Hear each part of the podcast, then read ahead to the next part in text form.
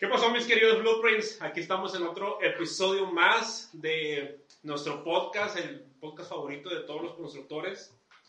Hoy en especial tenemos a, una persona, eh, pues no digo que eh, eh, tuvimos problemas en encontrarlo, sino que tiene una agenda muy, muy grande, pero me da mucho gusto que me haya dado la oportunidad de entrevistarlo. ¿Por qué? Porque es un tema muy especial, para todos los constructores, llámese ingenieros o arquitectos, que escuchen su historia, vean toda la línea del tiempo que tuvo él cuando hizo este proyecto. Y lo interesante es eh, cómo fue su trayectoria y sobre todo sabiendo que todos nosotros somos arquitectos e ingenieros, que les voy a dar una noticia, él es ingeniero industrial. Él es ingeniero industrial, eh, pero para no decir más ni hacer unos spoiler de lo que vamos a hablar, lo voy a dejar que se presente eh, que nos cuente un poco de sus antecedentes y para empezar con las preguntas que le vamos a hacer. Ingeniero, muchas gracias por aquí por el tiempo que, que me da en serio, se lo agradezco bastante. Y la verdad, en la plática que teníamos aquí antes, yo le decía, es importante que, que la gente que nos vaya a escuchar, escuche su, su historia, escuche lo que nos tiene que decir. ¿Por qué? Porque nosotros que estudiamos en la carrera, se supone que de para constructores, o sea, aunque se dediquen al proyecto, lo que sea, estamos cegados, cegados por eh, hacer solamente una, una marca lineal en cosas de construcción. Que yo siempre en otros episodios les he dicho, ¿sabes qué? Eh, tú eres constructor y por la misma parte, formación de constructor, ya sea por experiencia o por la escuela, tienes que olvidarte más bien dicho del título. Tú eres más un solucionador de problemas. Más que un arquitecto o ingeniero, eres solucionador de problemas. Es lo primero que tienes que meterte en la mente. Pero lo que me interesa más de usted es que yo creo que va a quedar un poquito de controversia entre pues, el gremio de la construcción, porque como todos sabemos, pues somos un poco envidiosos, tenemos ego, eh, hay un poco de hate, sin por decir que es mucho. Eh, y aquí eh, el ingeniero nos va a contar un poco de eso. Y me gustaría que nos platicara cuál fue el inicio de su empresa, cuál fue la línea para proyectar esa, esa idea que tenía pero sobre todo lo importante, cuáles son sus antecedentes, de dónde viene, de dónde estudió. Ahora sí que eh, lo dejo para que se presente ingeniero. Muchas gracias, Iván, muchas gracias. Este, eh, la verdad me, me sorprendió la, la invitación, me, me, gustó la idea, Ana Karen me, me contactó, me, me comentó acerca de esta entrevista, vi tu Instagram y se me hizo muy interesante y muy positivo que existan ese tipo de podcast, estos medios de, de pues de conectar con, con, con, el gremio constructor y para hablar, como, como lo platicamos hace ratito, ¿no? De, de, de, las netas de construir, ¿no? Las netas de los constructores, ¿no? Así me gustaría como, como englobarlo, ¿no? Yo soy este Oscar González, soy ingeniero industrial, eh, tengo 13 años como director de CDR Constructora, nos dedicamos a, pues, a la realización de proyectos residenciales, algunas franquicias, complejos habitacionales y demás. Y bueno, en 13 años hemos acumulado eh, algo de experiencia para poder este, llegar a, compartir aquí con, el, con ustedes. ¿no? iniciamos nosotros en el 2007. En, el, 4 de diciembre del 2007 eh, inicia CDR. Pues yo estaba en, ese, en esos tiempos más o menos ya al, al término de mi carrera profesional. Este, yo, como, como un paréntesis, pues siempre soñé con ser médico. Eh, desde, desde mi infancia siempre dije que quería ser médico. termino la prepa, trato de entrar a la universidad de, de, medicina dos ocasiones, no puedo entrar. Este, ¿A pues, o? A UABC, quería estar ahí, ¿no? Bueno, eh, intento entrar a Xochicalco, no tenía los recursos para poder financiar la carrera. Entonces me busca Ibero, que donde estudié la prepa, y me ofrecen una beca para ingeniería, pero yo realmente no tenía conocimiento. De, qué se trataba, ni siquiera sabía qué era, o sea, ingeniería. O sea, ¿qué ingeniería? O sea, porque ingeniería electrónica... Realmente desde ti, Marín, esta, vámonos, ¿no?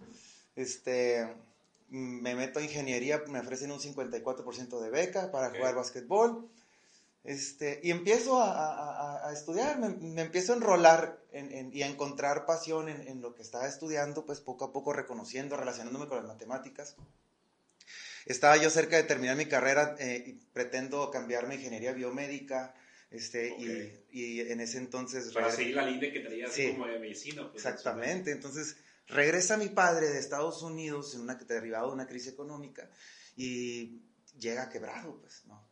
La familia estaba realmente en una crisis, entonces, eh, pues le digo, papá, pues vamos a hacer lo, lo, lo, que mejor sabemos hacer, pues trabajar. ¿En qué? Pues en construcción, porque es lo que hemos hecho toda la vida, ¿no? Este, pues mi infancia pues, estuvo entre cepas de cimentación, varillas y un taller de carpintería que teníamos. Entonces, mi papá eh, eh, es contador público, egresado de la UABC, pero siempre quiso ser constructor.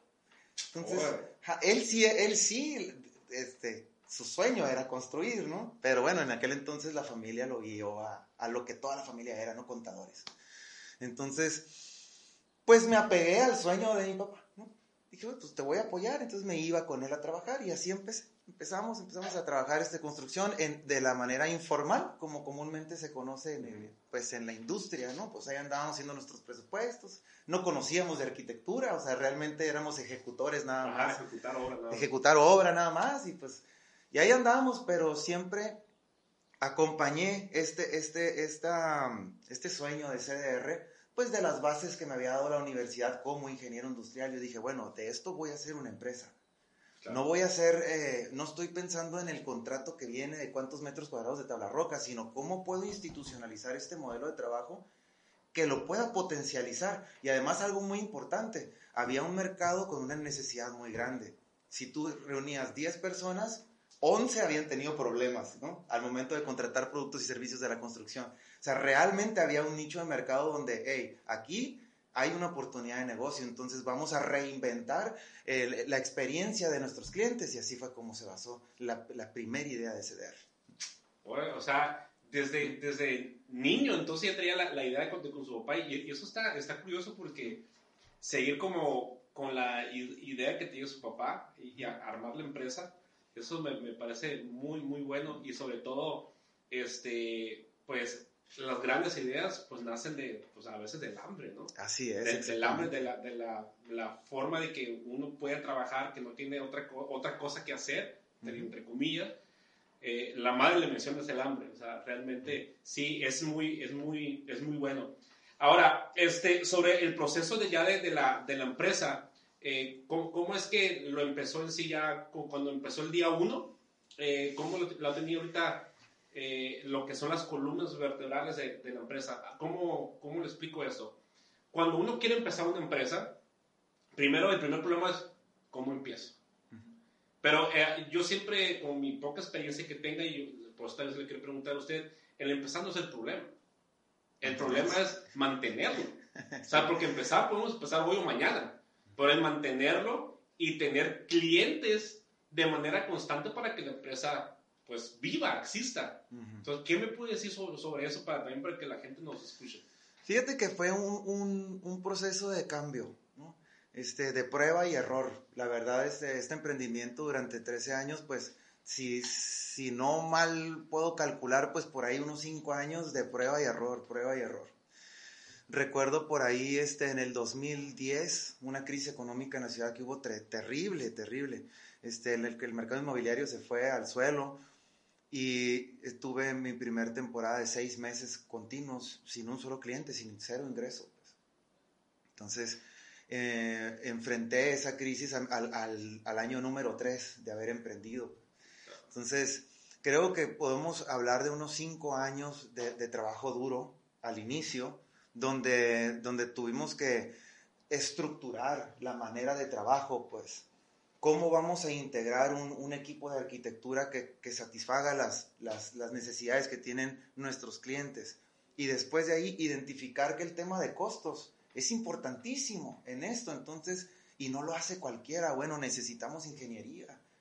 Vamos a, incorporar a nuestro equipo a alguien que pueda, este, pues, profesionalmente hacer cálculos para que nuestras obras sean saludables, ¿no?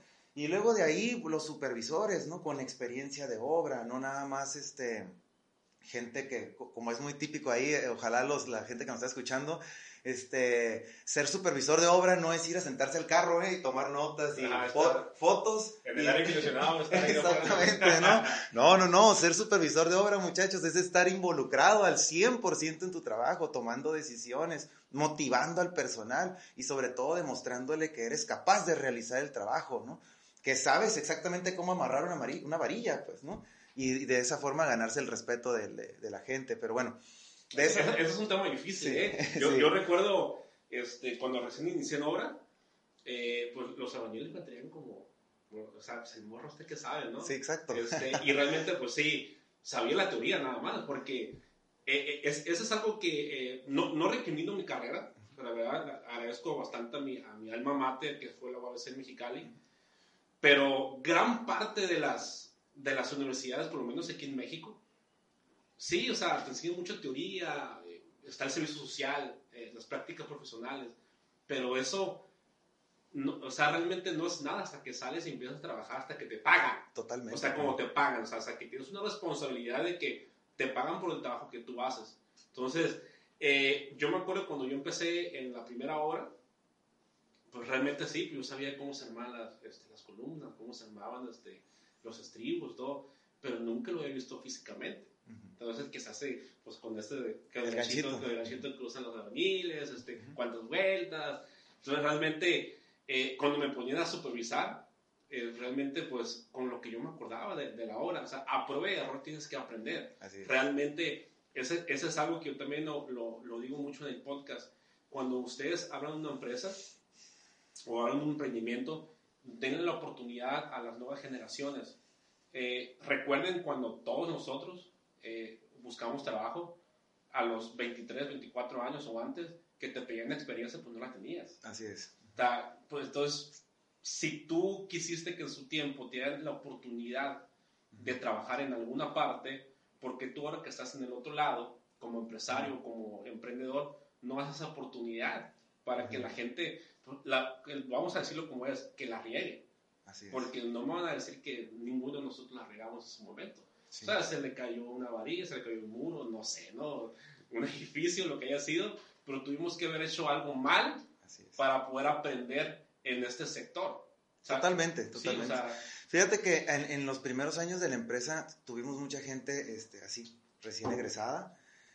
Creo que fue dentro del proceso de maduración de la empresa algo, algo que nos costó mucho dinero. Creo que como empresa hay una forma ordenada de darle la oportunidad a esas personas. No nada más vámonos, ¿no? Sino de una forma ordenada para poder tener a, una, a un aprendiz al lado de alguien que sí sepa, porque los errores en construcción son carísimos y además traen consecuencias gravísimas, gravísimas. Entonces, eh, no podemos tomar a la ligera el, poner a alguien que no tenga el nivel de competencia. Entonces, sí, efectivamente, a diferencia de, CDR hace eh, ocho años atrás a, a, CDR hoy en día, es que pues sí, cada vez, cada vez abrimos menos vacantes para aprendices, pero eh, creo que lo hacemos de una manera ordenada para guardar, salvaguardar la seguridad tanto de nuestro cliente, de nuestra obra y de nuestra empresa, ¿no? Y también de la gente, porque olvídate, aquí han pasado muchas cosas. Estaría padre platicarlo un día. no, pues no, sí. Eh, pues sí, fíjese, mire, la pregunta y, el, eh, el, objetivo principal de, de, de, esta entrevista con usted, ingeniero, es que yo pienso que debió haber sido la primera pregunta, pero lo dejé para que vean el contexto de lo que fue esta la constructora eh, como lo dije al principio, eh, el gremio, eh, pecamos, le digo porque yo también en su momento lo fui, o sea, lo acepto, tuve el ego o, la, la, envidia con cierta gente, pero luego te das cuenta pues, que eso no, no, no tiene caso, aquí hiciste es ayudarnos entre nosotros, así si nos llevamos entre nosotros, nosotros vamos a crecer más. Pero realmente, aunque yo haya aceptado eso o usted, el gremio, el mundo no va a cambiar, ¿no? aunque uno puede cambiar su entorno, su mundo, pero no todo. Se lo pregunto porque usted estudió ingeniería industrial. Eh, yo, yo tengo varios amigos ingenieros industriales. Eh, la, la, verdad, eh, como en todas las carreras, pero hablo de su carrera porque es la que vamos a enfocarnos, nos, nos metemos solamente, pues yo soy ingeniero industrial, ¿qué tengo que hacer? ¿Maquila? sí, realmente, o sea, o sea, incluso la misma carrera, cuando entras, te prepara para tener un puesto grande en, ingeniería. O sea, como que, no, vas a trabajar para los gringos, para los canadienses. Está bien, o sea, no digo que esté mal. O sea, hay gente que quiere ser godinos, otra gente que no, no importa. Pero realmente eh, hay más allá que, que ser ingeniero industrial. sea, es, está el tema de procesos, cuestiones de calidad, cuestiones de administración, eh, pero el meterse ya de lleno a la cuestión de la construcción a una empresa, quisiera que me contara cómo lo ha recibido eh, el gremio que nos está viendo aquí ahorita. ¿Cómo? O sea, porque a mí en lo particular, o sea, yo se lo contaba ahorita, cuando yo recién inicié, pues la verdad pues, me, me trataban como, pues, bueno, pues como pendejo, ¿no? Pues para decirlo de, de una forma, para que me entiendan, ¿no? Este, y sí, en su momento lo acepto, me fui mucho de eso, pero pues lo fui aprendiendo y fui pasando otras etapas este, donde me fui especializando en algo, porque eso es algo que también yo hablo mucho aquí en el podcast.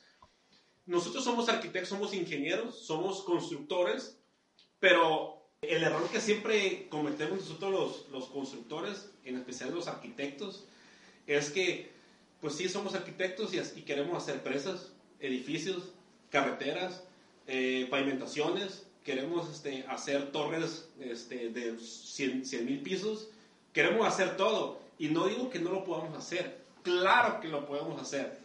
Pero yo, yo veo, eh, es una opinión muy particular, yo veo que hoy en día estamos en la era de, de especializarnos. Así es. Y, y, y, mucha gente cae en el error de que el especializarte quiere decir dejar de hacer otras cosas, y no es cierto. O sea, por ejemplo, si usted se especializa en cuestión comercial, en cuestión casa-habitación, no quiere decir que en un día no, quiere, no puede ser cuestión pública. Uh -huh. O sea, sino porque usted ya tiene más experiencia en otro tipo de campo y puede ejecutar otras cosas.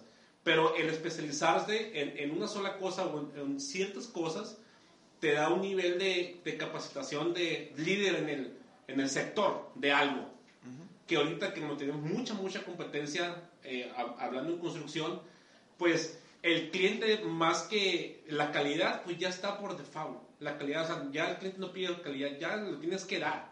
Experiencia, pues también. Entonces, ¿qué es lo que podemos dar más allá de eso, de una calidad o de experiencia? Pues tenemos que dar algo diferente. Que nuestra expertise en algo, lo que sea. O sea, algo tiene que ver diferente para que este, a CDR lo contraten en, en ese aspecto.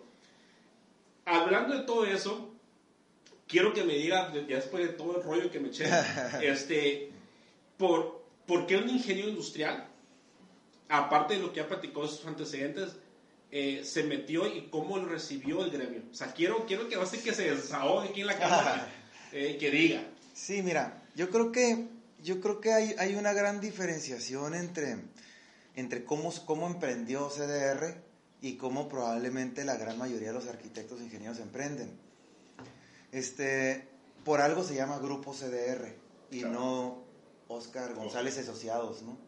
sí. ¿Sí? Porque, si me entiendes, porque llegamos a comprender que la industria es tan amplia, tan compleja y merece tanto nuestro respeto que necesitamos un equipo de trabajo, la unión, la suma de muchas fortalezas para poderle hacer un frente serio a una industria que lo necesita. ¿sí? Esto no es Oscar González Construcciones porque yo no soy capaz de sostener esta empresa solo. Esta empresa se compone de muchos talentos, de gente que es, este, por acá tenemos a una ingeniero que eh, era directora de un, de un este, laboratorio de geotecnia, un especialista en costos, talento de diferentes estados de arquitectura, este, o sea, hay, gente de mercadotecnia, administración, jurídico, bueno, imagínate todo lo que engloba realmente una industria que, que, que, demanda ese tipo de atenciones. Entonces yo creo que desde ahí la premisa para emprender fue completamente distinta. ¿Sí? Ya, no, ya no fue este, eh, a lo mejor levantar el ego de una sola persona, sino todos juntos vamos a componer una empresa que, sea, que esté al nivel de competencia. Eso por esa parte del emprendimiento. Por el otro lado, ¿cómo me recibió el, el, gremio? No, hombre, olvídate, ¿no? recuerdo por ahí del, creo que fue en el 2013, creo que fue en el 2013 por ahí o 12. Por ahí andu, andaban haciendo correos electrónicos con mi foto, y esas, creo que estaban en, en, en, de moda como las cadenas, ¿no? En aquel entonces que mandaban como en mil cantidad de correos, ¿no? Envío masivo de sí, peligro no, para bajar Claro, no, fraude, no, estafador y, y sabes que eh, híjole, en aquel entonces le daba tanta importancia que llegaba a afectarme emocionalmente terrible, ¿no? Pero hoy en día, después de, de, de, de tantas veces, de, gente que hemos recibido ataques en redes sociales, este, pues... Hasta la fecha. Hasta la fecha, claro. Todavía ayer andaba por ahí alguien, un, un, un, fan frustrado, ¿no? Así les digo yo. Andaban por ahí en, en, en las redes poniendo, este, no, que, que, que cochinero de trabajo.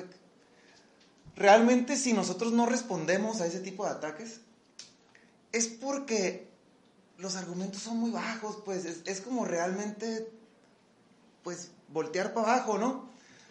Te lo voy a poner bien sencillo. Digamos que esto es un maratón, ¿no? ¿Por quién te vas a preocupar tú? ¿Por el que va atrás de ti o por el que va enfrente? Pues vas a estar enfocado en el de enfrente, ¿no?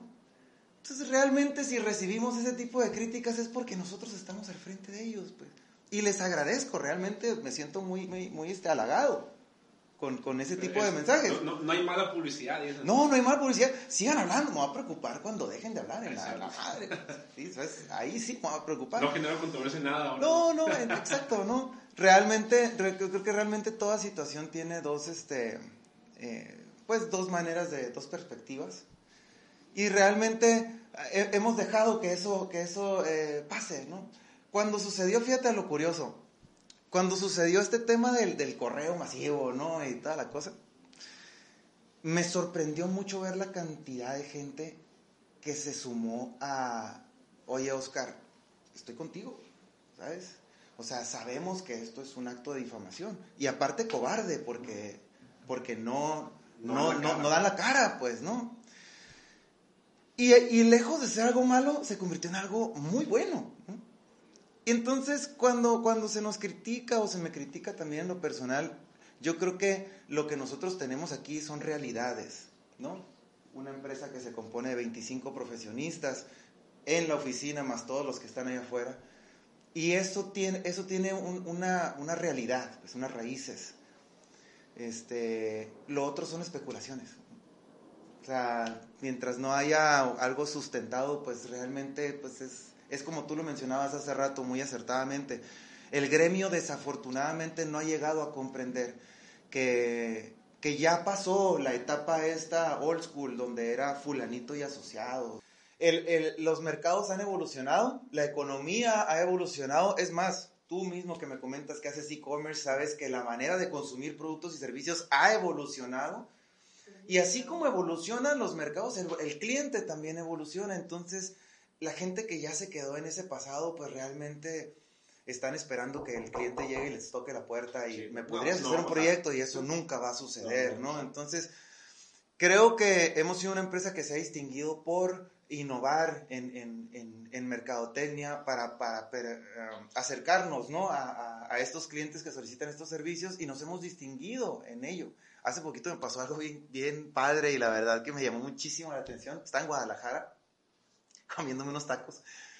Venía saliendo un bar, fíjate, ya en la noche, ¿no? Venía, con unos tacos. Unos tacos del pastor. Sí, sí, ándale, tacos del pastor. Y, y está un grupo de personas a un lado de mí. Y estaban hablando. De repente escuché arquitectura, ¿no? Dije, ah, canijo. Entonces ya volteé. Y no me acuerdo cómo estuvo la conversación que algo les opiné, ¿no? Dije, ah, oye, sí es cierto, ¿no? Tienes razón. Y vamos a quedar viendo y... CDR. Ah, cabrón, sí, sacaron el teléfono. Sí, Ser, ¿qué onda? Nosotros te seguimos. Entonces, híjole, dices. Dices, órale, qué buena onda.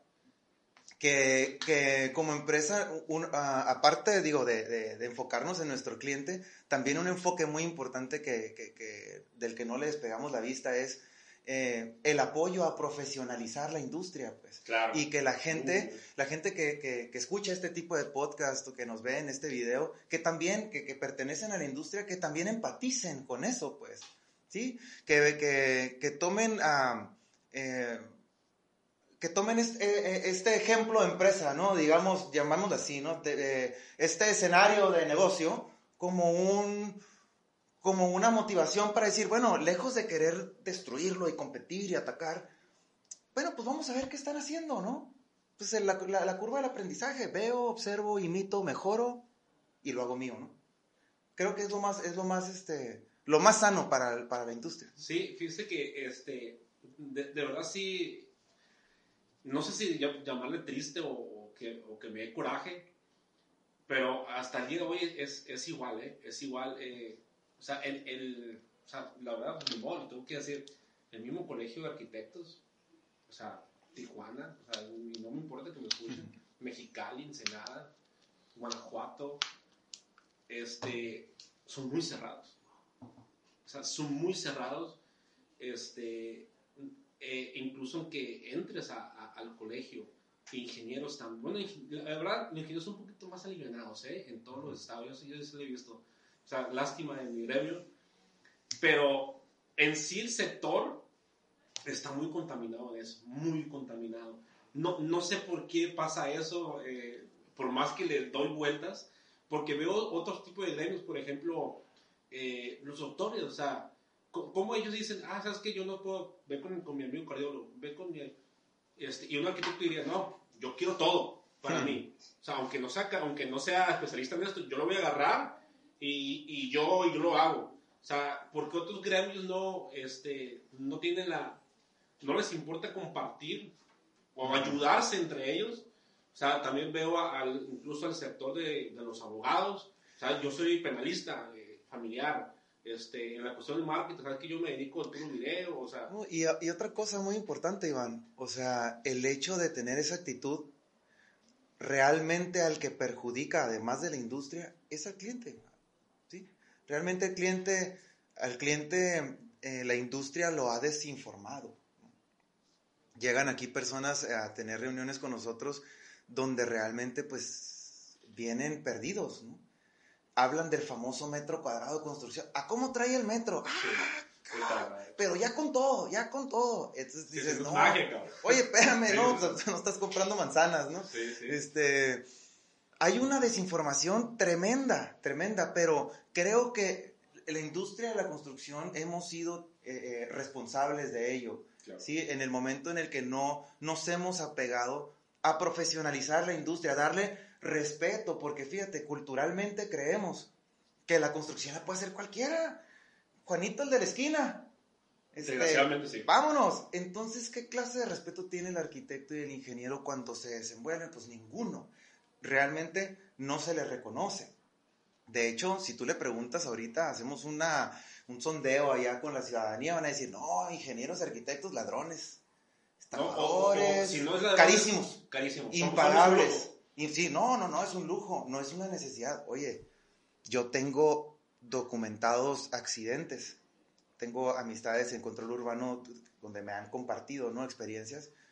Y tenemos aquí en la empresa fotografías y videos de personas que han muerto por negligencia, por no contratar a un arquitecto, un ingeniero, por no calcular un muro de, contención, por no calcular una memoria de cálculo una vivienda, una explosión de gas, ¡pum! se cayó a la casa. O sea, 10 mil, 15 mil pesos más. No, sí, claro. O sea, o sea 15 mil pesos vale una vida. Claro. O, pero no hay conciencia. Es más, el simple hecho de que la gente sepa que si tú metes un albañil a tu casa, quieres poner una loseta y agarra un buffer y se corta la mano, lo vas a indemnizar el resto de tu vida.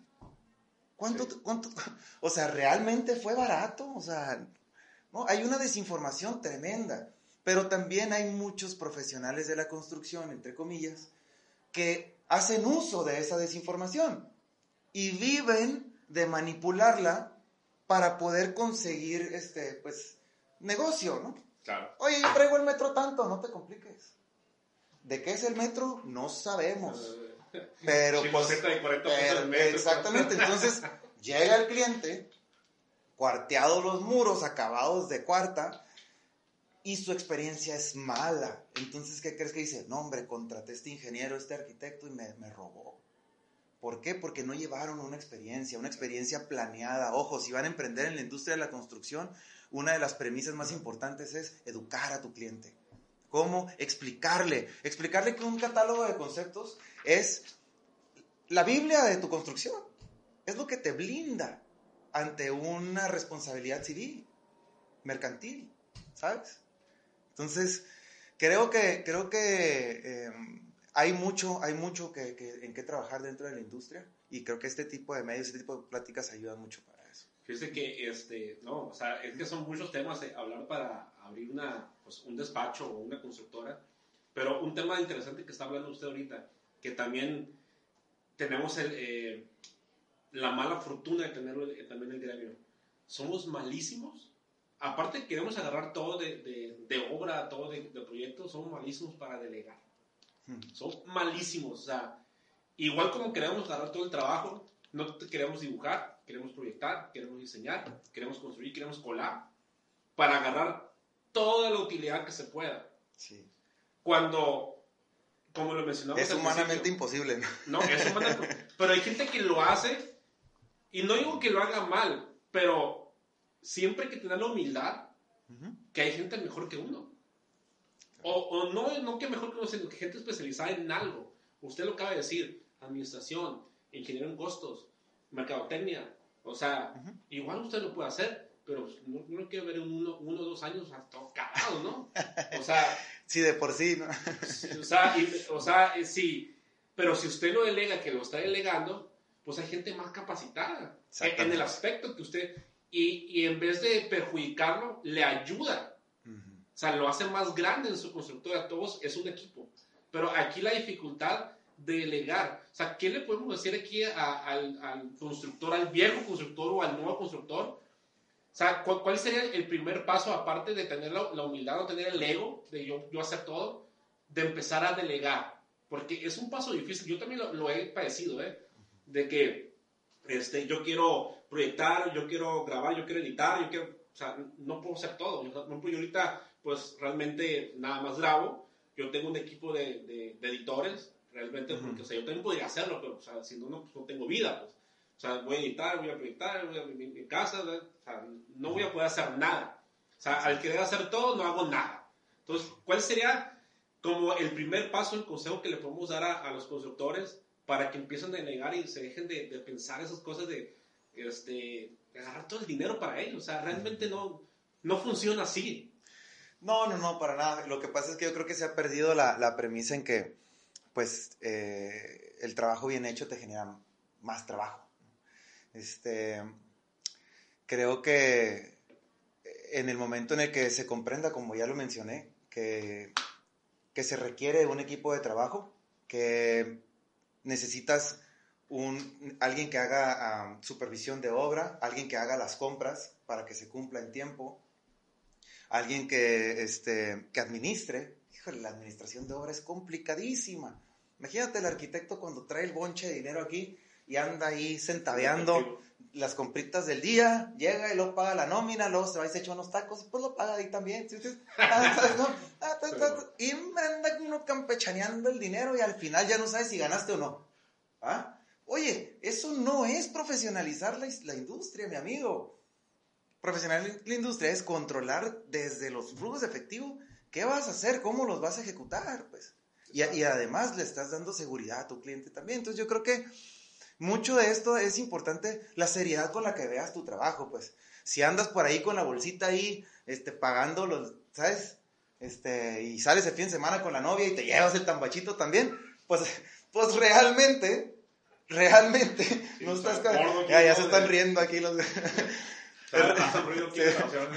Realmente no estás colaborando ni para crecer tú, ni para apoyar la, la- la industria, ¿no? Claro. Entonces, finalmente yo creo que eso, eso ya es cuestión de, de personalidad. ¿no? ¿Qué, tanto, ¿Qué tanto respeto le tienes a, a- a tu profesión?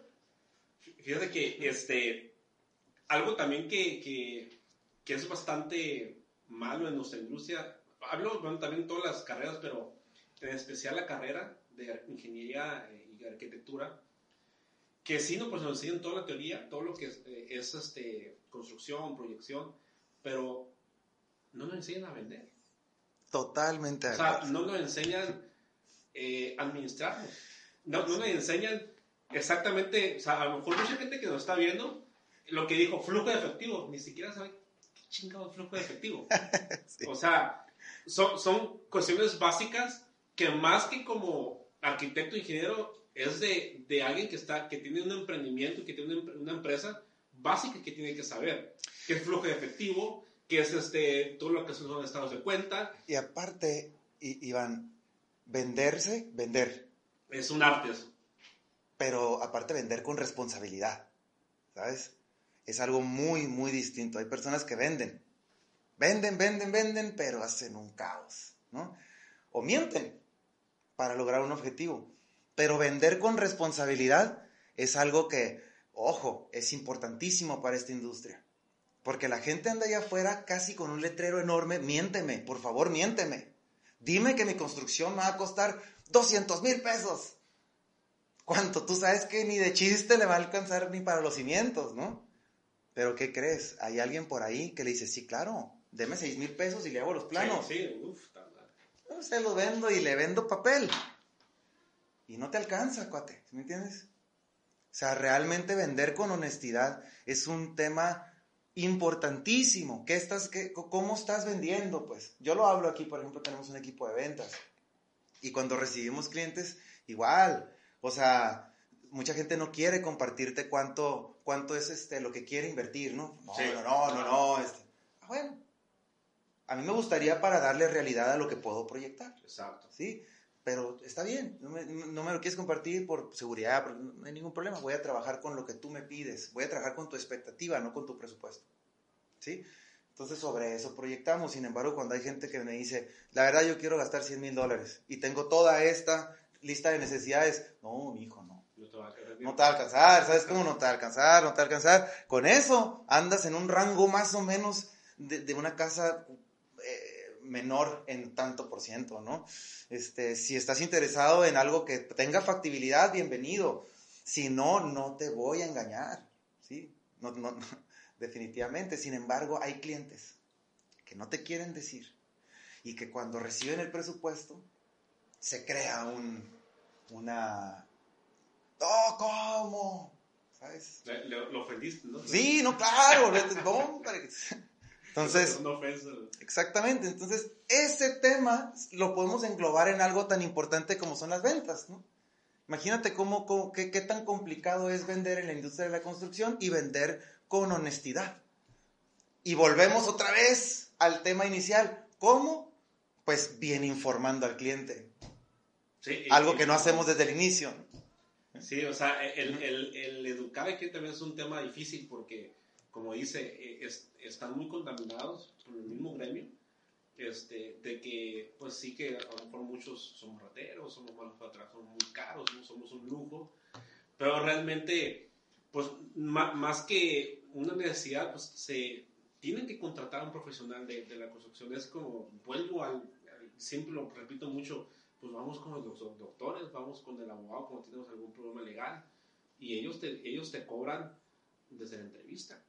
O sea, tú vas a la consulta, quien sea, es más, ni siquiera te cobra el doctor, sales y el secretario te cobra. Y eso yo también lo, lo, lo alego mucho con, con, colegas y con amigos y aquí con, la, con en el podcast. ¿Por qué nosotros estamos tan prostituidos que hasta deberíamos cobrar la consultoría? Claro, totalmente. La tenemos que cobrar, porque eso también es parte de un respeto a, a la profesión personal también y también que el cliente vea que nuestro tiempo vale. Exacto. El tiempo vale. O sea, vale incluso mucho más que el dinero. Entonces tenemos que aprender también a, a dar ese, ese precio a tu tiempo, porque si no le damos ese precio de, de sentarnos, porque pues tú vas a, a un café, a, aquí en su oficina, una hora, dos horas, lo que sea que pierdas de tiempo, vale para que el cliente te diga no. Y al día siguiente otro cliente, otro cliente. Entonces, nunca vas a poder trabajar. Entonces, y nunca ganaste nada. Entonces también es bueno que, que, la gente aprenda a valorar su tiempo y que vea que también vale mucho y que lo empiecen a cobrar, que no tengan miedo. O sea, no digo que cobren 3 mil pesos en minuto, ¿no? Pero, o sea, pero que sepan calcular su tiempo también. O sea, también es un tema muy bueno que sepan calcular su tiempo, porque también eso es base de la construcción, todo eso, ¿no? Pero también un tema interesante que quiero que hablemos aquí, ingeniero, es eh, la parte de la, de la novedad, de la digitalización de su, de su negocio. yo, yo cuando empecé este, este proyecto del podcast, lo empecé principalmente porque muchos colegas eh, se empezaban a quejar con la cuestión de la pandemia y es obviamente a todos nos pegó porque nos encerramos, porque el sector bajó, este, obras se pararon, miles de cosas. Y yo le decía, hey, pero hay otras oportunidades. O sea, bien o mal, tenemos redes sociales, tenemos esto, lo que son podcasts, tenemos, este, no tengo cómo grabarme, tenemos celular. O sea, hay miles de cosas en seguir innovando en el, en el, en el sector. O sea, o incluso si tú eras de los que todavía salías, que no todavía salía, ¿sabes qué? Tú como, como arquitecto, como ingeniero, pues tienes otras capacidades aparte de eso. O sea, puedes incursionar en el sector inmobiliario. ¿Por, qué? Porque sabes construir, sabes hacerlo. Puedes una teoría. Eh, puedes incluirte a hacer eh, tipos de videos para otros constructores eh, o para ayudar a tus clientes. Las juntas pueden ser por Zoom, por Google Meet. O sea, hay miles de cosas que puedes hacer y hay muchos ingenieros arquitectos que, que yo conozco que ahorita ya están tronando. O sea, que le está cargando el payaso ahorita con la cuestión de, de la pandemia y veo que otras aprovecharon el tiempo de la pandemia y que crecieron. Aquí ya sería cómo, cómo, cómo fue el cambio que a todos nos cambió así de repente para la cuestión de poder digitalizarse un poquito más, atender a sus clientes las obras, ¿cómo, cómo lo hicieron? Pues mira, yo creo que fue algo que fue totalmente crucial para que estemos aquí. Este, el tema de invertir en mercadotecnia en México eh, no es como, eh, las empresas lo ven como un, no es una inversión, es un gasto. Es un gasto. Entonces, em, desafortunadamente digo, pues muchas empresas que no, no, no le apuestan, y, malamente en, un, en, una nueva generación que todo se resume pues a tu smartphone, ¿no? Sí, todo. Queremos comprar algo, pues vamos al smartphone, rápido, ¿no? Entonces, no estar en las plataformas digitales realmente es un error, es no estar en el mercado hoy en día. Nosotros iniciamos con esa creencia allá por el 2000, eh, empezamos 2007, empezamos formalmente en, en, Facebook for Business como 2010, más o menos. Entonces tenemos prácticamente 11 años impulsando estos medios. O sea, tiene un equipo de, interno de marketing ustedes. Completamente marketing. ¿Por qué? Porque necesitamos aquí, in-house, eh, crear esa magia, pues, ¿no? Y tenemos las áreas de oportunidades rápido, ¿no? Oye, ¿qué onda? ¿Qué hacemos? ¿Qué se te ocurre? O es que vamos a, vamos a hacer que nuestros, nuestros prospectos de clientes allá afuera conozcan la empresa, ¿no? Conozcan las caras, ¿sí? La gente no se relaciona con logos. No, con personas. Se relaciona con personas. Entonces vamos haciendo que, que sepan quién, quiénes somos, ¿verdad? ¿Qué hacemos cada una de las personas que estamos aquí? Cómo disfrutamos nuestro trabajo, ¿no? Este, cómo lo vivimos desde la mañana que nos levantamos y ahí andamos, ¿sabes? Eh, eso genera algo que es el producto de mayor consumo en el mundo, que es la confianza, ¿sí? Somos altos consumidores de confianza. Tú, tú vas con el doctor de tu confianza, con el mecánico de tu confianza, con el constructor de tu confianza. Entonces realmente lo que consumimos no son bloques y cementos, sino alguien que, que me pueda dar la confianza de yo depositar los ahorros de mi vida, ¿no? Entonces, realmente em, eh, manejar la mercadotecnia honesta, eh, eh, responsable de esa manera y permitirle a la gente que nos conozca realmente quiénes somos, qué hacemos, y no nada más lo bueno, rosa, de lo que hablábamos hace rato, también lo malo, también de que hay clientes que, que, que, que híjole, son dificilísimos lo que le sigue, ¿sabes? Este, de que nos hemos topado con en mil cantidad de cosas, gente que no nos paga, gente que crea situaciones para pelearse con nosotros, em, etc, etc, en mil cantidad de cosas, también las ponemos, también las compartimos. Es más, estaría padrísimo hacer un podcast de esto, ¿no? De los, los historias de terror de la construcción. Puta, que a todo dar, ¿no? Nos vamos a divertir bien a toda. Este, pero esa manera de hacer llegar la esencia de la empresa es yo creo que fundamental para que hoy en día uno consuma un producto o servicio. O sea, el nombre, sí.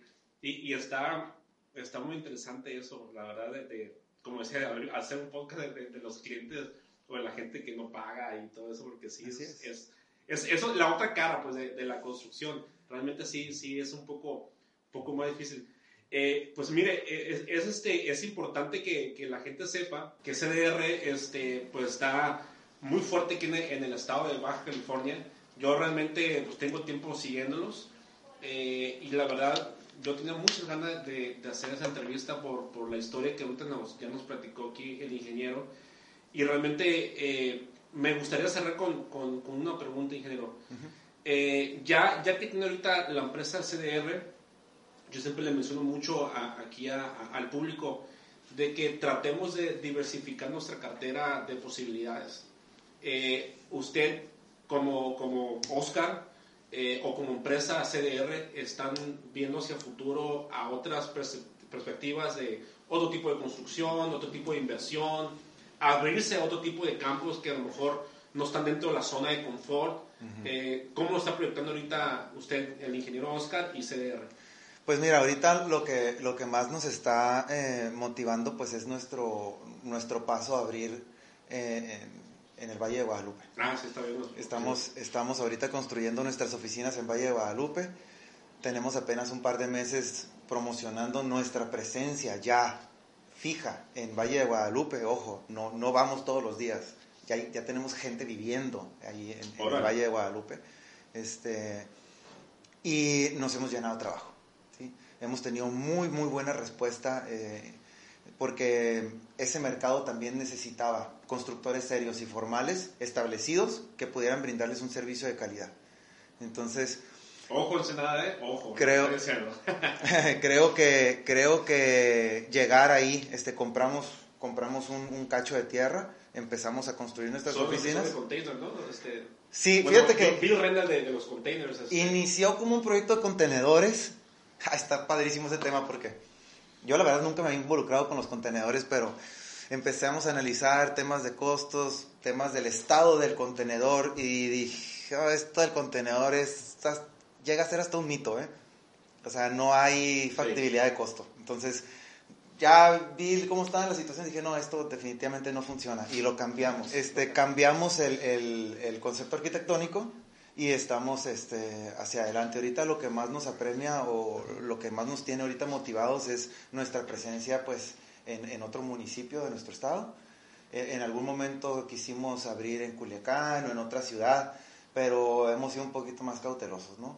poco a poquito ir llevando nuestra marca sin cambiarle el giro de la construcción o el giro de nuestro, nuestra visión, nuestros valores, es lo mismo, pero tratar de llevar este, pues esta dinámica a otro lugar, ¿no? Ahora nos toca estar en el Valle de Guadalupe, hemos tenido muy, muy buenos resultados, este, hemos tenido contrataciones eh, cada vez más, nos estamos acostumbrando a trabajar y aprendiendo mucho, sobre todo de la, de la, del tipo de construcción de rural o, o semi-rural, este, y bueno, ahorita yo, yo, veo a CDR como una empresa que se va a comenzar a, expandir de manera controlada, ¿sí? de manera este, cuidadosa para poder siempre asegurar que primero está la satisfacción de nuestros clientes y nuestro trabajo en excelencia antes que la ambición de todo, ¿no? Queremos todo para nosotros. No, queremos clientes satisfechos en cada uno de los lugares donde vamos. Sí, de, de, abrirse tanto, ¿no? Así este, es. En la cuestión nada, nada, más para, este, para cerrar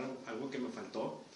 Eh, yo, yo en un episodio estuve hablando de, este, creo que fue en diciembre cuando vi el episodio ese, de que eh, aparte de delegar las responsabilidades, también es enseñar al cliente saber de cada quien, de quién es la responsabilidad. ¿A qué me refiero? Eh, no, no decimos que esté mal que contrate un albañil porque realmente el albañil es el que ejecuta. Pero cada quien tiene su rol. Claro. O sea, el, el, arquitecto, el ingeniero, es el que estudió, el que tiene la experiencia para llevar toda la cuestión administrativa, legal, trámites, cuestión teórica, cálculo, miles de cosas que hace para la construcción y le da órdenes. No, no, no, no quiero, igual lo dije en el, en el podcast, no quiero ser despectivo ni nada, sino que cada quien tiene lo suyo. Es como si yo también este, quiero hacer cosas de geotecnia eh, y pues a mí me tiene que dar la orden el, el, ingeniero de geotecnia sobre alguna actividad y no porque yo sea menos que él sino porque él es el, el experto. Eh, es igual acá como al ingeniero, al, digo, al, al, albañil. Es, es bueno que la gente sepa que, que no es porque no queramos que lo contraten, sino que cada quien es especialista en algo. Eh, y, es bueno que con este episodio y con los otros que hemos escuchado se llenen en la mente de eso para que tengan la, la, la conciencia de que cada profesión está por algo. O sea, no, no está de más, está por algo desde comunicólogo, este, marketing, administración, este, arquitecto lo que sea, pero por algo, por algo está. Entonces es, es bueno que lo, que lo escuchen y que, y que lo vean. Entonces, ingeniero, en verdad, muchísimas gracias por, por esa entrevista. Eh, ojalá no, no, me haya quedado con ninguna pregunta eh, en mente, si no, pues ya haremos parte 2 a lo mejor después. Eh, se lo agradezco bastante, ingeniero. muchas gracias por, este, por invitarme aquí a, su estudio y, y, este, darme su tiempo para, para, la entrevista. Sí, no, y te agradezco igual, este, bienvenido, Iván, este, esta es tu casa también, cuando gustes, tratar otros temas y por ahí a, lo mejor en, en, en, tus redes sociales alguien por ahí le surge alguna otra duda o algo que quisieran compartir, nosotros con todo gusto estamos aquí para, para hablar este duro y tupido de, de, de las netas de construir. ¿no? Sí, ¿cómo lo buscan en, redes sociales? Está Instagram, Facebook, YouTube, todo, ¿verdad? Sí, Grupo CDR, Constructora CDR, ¿verdad? Constructora CDR. todo, ¿no? Y, este, y pues ahí nos encuentran, ¿no? Perfecto. ¿Sale? Bueno, mis queridos Blueprints, entonces otro episodio más. Ojalá les haya gustado en otro episodio y pues terminamos y nos vemos en el próximo episodio. Gracias. Ingeniero, muchísimas gracias. Ándale. CDR, confianza que construimos juntos.